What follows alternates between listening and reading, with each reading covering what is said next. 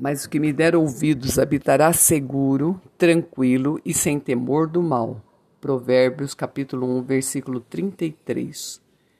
Meditação de Spurgeon. O amor divino é declarado evidente quando brilha em meio a condenações.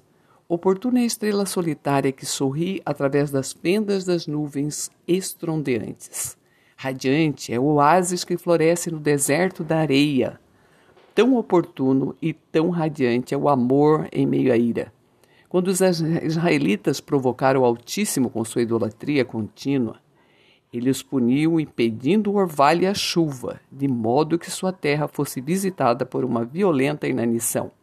Mas ainda que assim tenha feito, teve o cuidado de garantir que os seus escolhidos estivessem protegidos. Se todos os outros ribeiros estiverem secos, ainda haverá um reservado para Elias. E quando isso falhar, Deus ainda reserva para ele um lugar de sustento. Deus tinha apenas um Elias.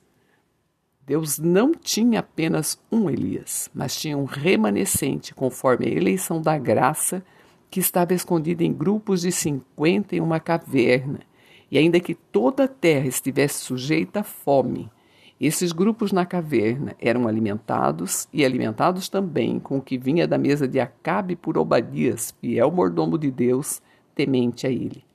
Extraiamos disto a conclusão: independentemente do que aconteça, o povo de Deus está seguro. Ainda que tremores balancem a terra sólida, os céus se partam em dois e o cristão esteja no meio da ruína dos mundos, ele estará tão seguro como na mais calma hora de descanso. Se Deus não pode salvar seu povo debaixo do céu, os salvará no céu. Se o mundo se tornar quente demais para mantê-los, o céu então será o lugar de seu acolhimento e sua segurança. Tenha confiança quando ouvir sobre guerras e rumores de guerras. Não deixe que a agitação aflija mas reserve-se do medo do mal. O que quer que venha sobre a terra, você estará seguro debaixo das amplas asas de Jeová.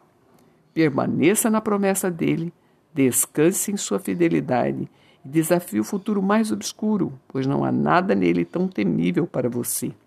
A sua única preocupação deveria ser demonstrar ao mundo a bem-aventurança de escutar atentamente a voz de sabedoria. Amém.